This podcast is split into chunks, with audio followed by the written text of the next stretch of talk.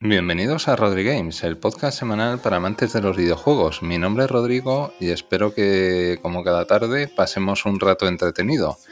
Eh, nuevamente daros las gracias a todos los que me escucháis porque me hacéis sentir feliz y eso es bueno. Así que nada, espero eh, mantener el nivel, como siempre os digo, y poquito a poco irlo mejorando.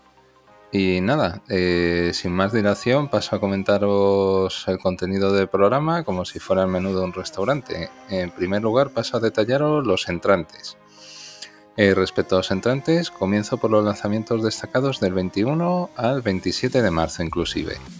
En concreto, eh, son tres lanzamientos que se concentran en el día 25, es decir, mañana viernes. El primero de ellos es el Ghostwire Tokyo, es una aventura de acción y terror donde deberemos enfrentarnos a fuerzas sobrenaturales mortales. Destaca por la amplia variedad de habilidades del personaje y la curiosa ambientación de la ciudad de Tokio. Este título se lanza para PlayStation 5 y PC.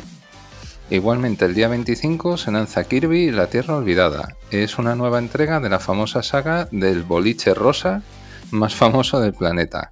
Se lanza para Nintendo Switch.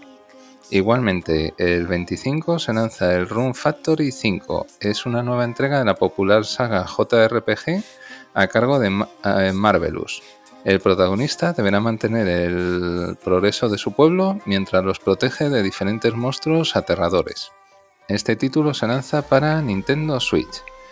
Y el último lanzamiento es el igualmente el día 25 el Teeny Tina's Wonderlands. Una agradable sorpresa para cerrar el mes.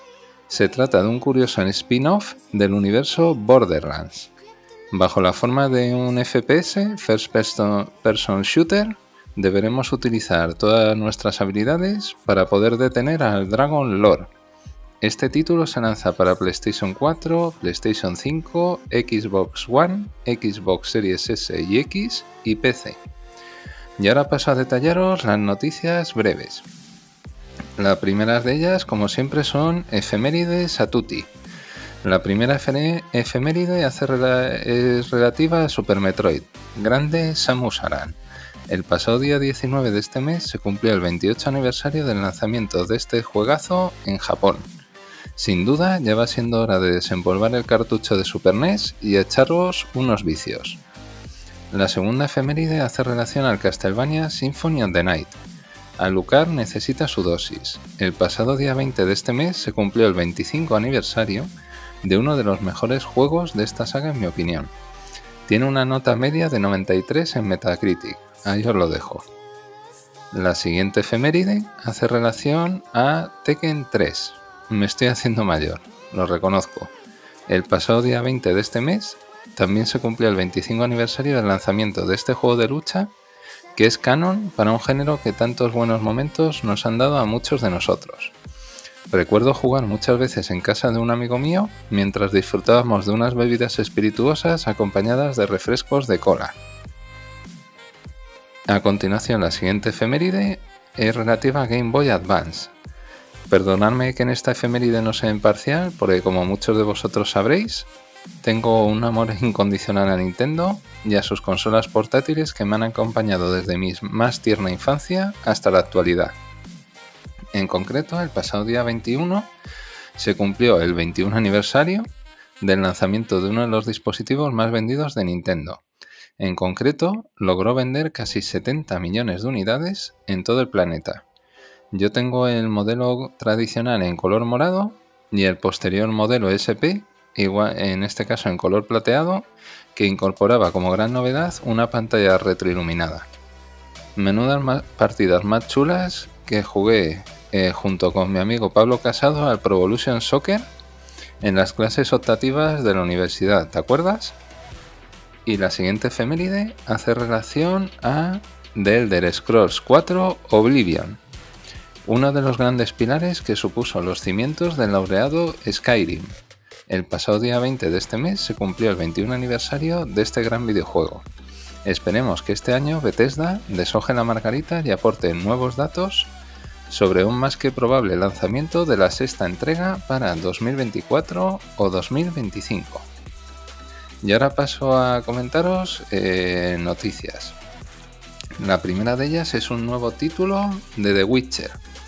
Y saltó la liebre. Después de casi dos años recibiendo más palos que una piñata, CD Projekt Red ha informado el pasado día 21 que va a desarrollar un nuevo juego de la aclamada saga. Sería la cuarta entrega en orden cronológico.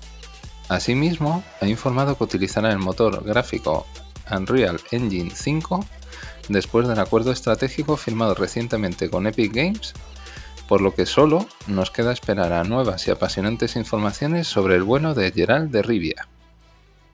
La siguiente noticia hace referencia al gameplay de Hogwarts Legacy. Enhorabuena a todos los seguidores de la famosa saga de JK, Rowling. En el último State of Play, celebrado el pasado día 18, pudimos observar las primeras pinceladas de uno de los títulos más esperados por muchos jugadores. En este breve gameplay nos mostraron las posibilidades del videojuego que nos va a permitir recorrer todo Hogwarts y hacer uso de multitud de hechizos. Especto Patronum a los retrasos. La siguiente noticia es relativa al Triangle Strategy. El rol nunca muere, como dirían los viejos rockeros. En concreto, este videojuego desarrollado por Art Dink y editado por Square Enix ha conseguido superar la cifra de 800.000 unidades vendidas desde su lanzamiento, 200.000 de las cuales colocadas en el mercado japonés. Sin duda son muy buenas cifras de ventas, aunque se quedan un poquito por detrás del Octopath Traveler, que consiguió vender un millón de unidades en la misma franja de tiempo. Un amigo mío me ha dicho que juegue ambos títulos y la verdad que me está tentando de hacerlo. La siguiente noticia es relativa al gameplay del Vampire de Masquerade Swanson. Los vampiros nunca pasan de moda, en concreto, el pasado día 18, Nacon ha mostrado el primer tráiler con gameplay de este título. En dicho tráiler podemos ver los primeros detalles de este RPG narrativo. Destacan los tres personajes seleccionables con diferentes habilidades y donde se prevé que las decisiones que tomemos influyan en el desarrollo de la narrativa. A priori, Parece que va a ser un juego muy entretenido, así que nada, os mantendré informado como siempre. Y ahora paso a comentaros los platos principales. El primero de ellos, la, eh, verdad que me jode bastante tener que comentároslo, es Decepción Máxima Gran Turismo 7. Enhorabuena, señor Yamauchi. Su última creación, Gran Turismo 7, se ha convertido en el peor lanzamiento de Sony de los últimos 27 años de su historia, si incluimos PlayStation Studios, Sony Interactive Entertainment, Sony Interactive América, Europa y Japón. Los usuarios de la conocida plataforma Metacritic le han dado una valoración media de, de 2,5 puntos sobre 10. Resulta curioso y, si me permitís, chocante, por decirlo finamente, que la prensa especializada le haya otorgado una nota media de 87. Así que nada, como siempre, los maletines al orden del día. Los innumerables parches, así como la caída durante más de 30 horas el pasado día 17, han hecho que la comunidad de jugadores empiece a subirse por las paredes por un juego que parece que solo piensa en los dichosos micropagos que requiera una conexión permanente para evitar las trampas de los jugadores en el modo online tiene un pase, pero que el precio de los cochazos o gran turismos, como prefiráis llamarles, se ha convertido en un motivo para meter este juego en el cajón y dejar de jugarlo. Os pongo un ejemplo. El famoso Porsche 919 Hybrid 16, que costaba 2,99 dólares en Gran Turismo Sport, aquí cuesta 3 millones de créditos o mejor dicho, 30 dólares al cambio. Sin duda, nos encontramos con una situación que este año puede volver a repetirse, puesto que hay muchos estudios que tratan de maximizar beneficios a costa de penalizar a la mayor parte de su base de jugadores. En este caso, yo tengo claro lo que debo hacer. Apoyaré a muerte los juegos que no vengan rotos y potencien el modo historia, mientras que no compraré ningún título que venga roto y que quiera expandirse con los dichosos DLCs o micropagos. El fin nunca justifica los medios. La siguiente plato principal son las primeras impresiones de Tunic, una propuesta diferente sin duda. Si os soy sincero, muchas veces me pierdo con la ingente cantidad de lanzamientos que se producen mensualmente para consolas y PC. Por suerte, algunas veces cotilleo en páginas web especializadas y descubro pequeñas joyas como este título llamado Tunic. Muchos de vosotros veréis la portada y diréis, ¡puf! El juego del zorrito tipo Zelda, pero no os quedéis solo con eso, ¿eh? Es mucho más, es una aventura en perspectiva isométrica donde la sensación de aventura y descubrimiento nos embarga y nos arrastra sin remisión. No existe un tutorial al uso, por lo que deberemos ir investigando para descubrir qué nos ocultan las diferentes runas que nos iremos encontrando. El sistema de combate está muy bien planteado, la verdad que me ha sorprendido gratamente, y aunque en teoría es sencillo, oculta una cierta complejidad para acabar con determinados enemigos. No os quiero destripar el juego, ¿vale? Spoilers, nada. Por lo que os animo a que lo juguéis y os dejéis atrapar por su propuesta jugable. Este título está disponible en PC, Xbox One, Xbox Series S y X. El siguiente plato principal hace referencia a los estudios indies y toxicidad laboral. No toda Activision es orégano. Perdón por la broma fácil, pero quería que os dierais cuenta que no le tengo tanta tirria al estudio americano como muchos os creéis. En concreto, esta noticia hace referencia a las condiciones laborales de varios estudios. Y no son estudios cualquiera, ¿eh? Ojo. ¿Os suenan títulos tales como Ori, Florence, Go Home y Watam? Pues sí, chavales. Moon Studios, Mountains, Fulbright y Funomena han sido denunciados por prácticas laborales tales como discriminación sexual, denigrar a empleados, conductas sexistas y fomentar un ambiente laboral opresivo para dichos empleados. Yo sin duda aplaudo estas iniciativas puesto que aprovechando esta corriente de apertura de ventanas, iniciada por los empleados de Activision Blizzard, debe existir una profunda reflexión sobre dónde estamos y hacia dónde queremos ir. Este negocio, sin duda, mueve ingentes cantidades de dinero pero debe estar dirigido por verdaderos profesionales donde los empleados tengan unas condiciones laborales justas y se prime la calidad sobre la cantidad. En mi opinión, y os invito a que me dejéis vuestros comentarios al respecto en las diferentes plataformas de podcast, así como en el propio correo electrónico del programa. Y ahora paso a comentaros el solomillo. Eh, ya sé que algunos de vosotros os gustó el análisis retro de la semana pasada, que era la abadía del crimen. Y como ahora estoy un poquillo nostálgico, pues voy a hacer un análisis retro de The Secret on Monkey Island. ¿Conocéis al mono de tres cabezas? No, no me he fumado nada ni me he tomado nada. Es una gran pista sobre uno de los mejores juegos de PC que he jugado en toda mi vida y que recuerdo con especial cariño. Voy a poneros en situación, ¿vale? Allá por los años 90 existía un estudio llamado LucasArts que convirtieron en oro todo lo que tocaban. Las aventuras gráficas llegaron a considerarse obras de arte gracias a títulos tales como Indiana Jones and the Fate of Atlantis, Day of the Tentacle, Green Fandango, Full Throttle eh, y Sam Max Hit the Road. Pero no nos vamos a andar por las ramas, ¿vale? Y vamos a dedicar este análisis retro a comentar la primera aventura del pirata más famoso del mundo mundial, con permiso de Jack Sparrow y Barbarroja, por supuesto. Y ese no es ni más ni menos que Guy Bruce Tripgood. La aventura narra el camino del guerrero desde que empieza como un joven e inexperto aprendiz hasta convertirse en un temido pirata por todo el Caribe. Y muchos os preguntaréis, ¿cómo es posible que una idea tan simple tuviera tanto éxito? Y siempre os doy una explicación muy sencilla. Todo juego que se precie debe tener tres cosas para triunfar. La primera es una narrativa original que enganche a la mayoría del público. Y este videojuego la tenía, sin duda. No conozca a nadie que no quiera ser pirata y, vivir un sinfín de aventuras. A que es verdad que la vida pirata es la vida mejor. La segunda es contar con un malo bien definido y que resulte atrayente. Y en este caso, el juego tenía un enemigo que se llamaba Lechuk, que molaba un huevo, la verdad. Y el tercer ingrediente es contar con unas mecánicas de juego bien implementadas que te sumerjan en la historia. Y aquí es donde el estudio era la hostia, perdón por la expresión, ¿vale? Los diálogos eran sublimes.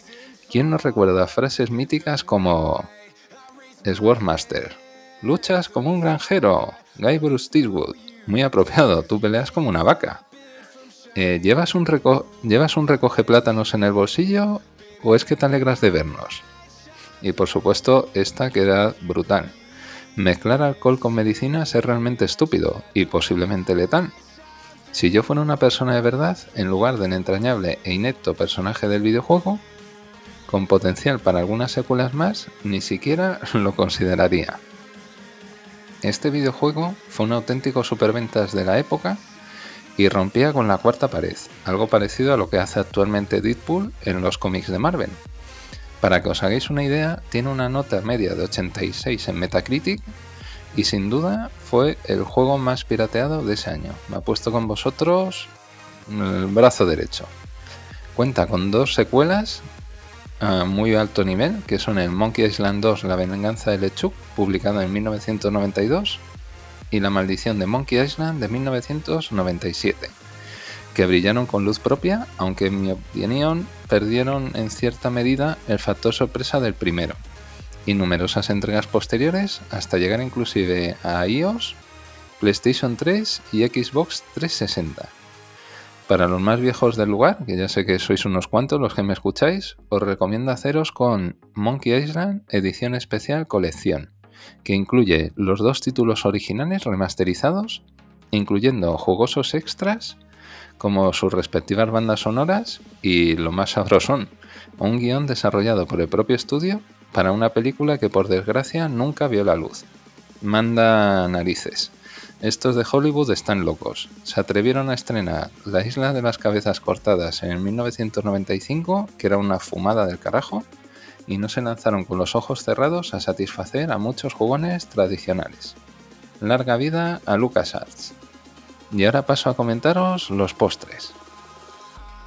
Y ahora, como decía el anterior apartado, venga piratas, voy, con, voy al lío. Eh, lo primero de los postres, como bien sabéis y muchos estáis esperando, es la rumorología o ya sabéis que en el argot es el salseo de los videojuegos. El primer rumor hace referencia a que Microsoft planea lanzar un nuevo hardware. ¿Para qué te metes, manolete? Muchos de nosotros todavía nos acordamos del hype cuando Microsoft en 2010 anunció su maravilloso Kinect y finalmente se convirtió en un gadget totalmente prescindible al igual que le ha sucedido de manera similar a las PlayStation VR a Sony. Es por ello que Snap, Nick, en, el último podcast de Xbox Era, ha informado que Microsoft podría estar trabajando en un nuevo hardware que se presentaría este mismo año en otoño, para ser más concretos. Desde mi humilde opinión, no creo que sea muy veraz esta información y me parece más bien un globo sonda para tantear al público si estaría realmente interesado en un dispositivo similar al futuro VR2 de Sony. Desde aquí, creo que puede resultar más interesante que se centren en hacer juegos next gen de verdad y lancen dispositivos cuando exista un parque real de consolas mucho más amplio que el que existe actualmente. El siguiente rumor es un posible anuncio de una secuela de Star Wars Jedi Fallen Order. Ir cogiendo papel y boli. El famoso insider Jeff Group, que ya os he hablado de él en varios programas anteriores, ha indicado que tendremos nuevos detalles de esta secuela en la Star Wars Celebration, que se celebrará eh, del 26 al 29 de mayo. Si os soy sincero, es uno de los títulos que me compré para PlayStation 4 y lo tengo guardado en la pila de pendientes, por lo que este rumor sinceramente me encanta. Es una de las pocas cosas que Electronic Arts ha hecho bien con la famosa saga de George Lucas. Ahora ya sabéis que está en manos de Disney y el resto de juegos de Electronic Arts la verdad que me parecen una puta mierda, así que nada, crucemos los dedos con esta nueva entrega. Y ahora pasamos a comentaros las noticias breves. La primera noticia hace referencia a los primeros detalles del juego The Quarry. Mira que me gustan los juegos de miedo, ¿eh? Joder, vaya, soy un puto yonki. Es por ello que me encanta saber que Supermassive Games tiene en mente volver a acojonarnos con un nuevo título llamado The Quarry. En este caso, volverá a sus raíces y nos ofrecerá una aventura de terror interactiva y narrativa, con pequeños tintes de gore, como hizo con el imprescindible Until Dawn. De hecho, como novedad jugable, nos va a poder permitir activar o no una serie de opciones para disfrutarlo como si fuera una película de terror o una película más apta para todas las edades. Recordad, si se va la luz, nunca bajéis solos al sótano. Avisados estáis. La siguiente noticia hace referencia a series basadas en videojuegos. No os quejéis, ¿eh? Llevo varios programas cerrando con buenas noticias para vosotros y hoy no iba a ser una excepción. En concreto, en fechas recientes se ha informado de la adaptación de dos grandes videojuegos a la pequeña pantalla. En concreto, uno es de live action y otro de animación. El primero de ellos corresponde a Black Innocence, donde la historia de Hugo y Amicia se trasladará de una manera muy fiel, representando las diferentes vicisitudes a las que se enfrentan en la Francia medieval. El director del proyecto, Mathieu Turi, eh, no ha indicado aún la fecha de lanzamiento y la plataforma donde podrá verse. Por el tono previsto de la serie, me voy a lanzar a deciros que se va a lanzar para HBO Max. Respecto al proyecto de animación, se trata de la famosa saga Tekken, que ya os he comentado en las efemérides y, y de la cual tenemos datos más tangibles. En concreto, la serie se llama Tekken Bloodline y se lanzará este mismo año en Netflix. Si mantiene el nivel de productos anteriores de la plataforma como Castlevania o Arkane, sin duda va a ser un auténtico pelotazo. Y nada, hasta aquí el programa de esta semana. Espero que os haya gustado. Eh, ya os he dejado un, ganchito en el programa para que me comentéis vuestra, vuestras opiniones al respecto de, del tema de del tema de la toxicidad laboral en el mundo de los videojuegos. Así que nada, espero vuestros comentarios y cualquier sugerencia, cualquier análisis que queráis que haga de algún videojuego actual o retro, pues yo estoy encantado de, de poder hacerlo. Así que desearos una feliz semana y ya sabéis, el fin de semana a darle caña a los juegos. Un fuerte abrazo.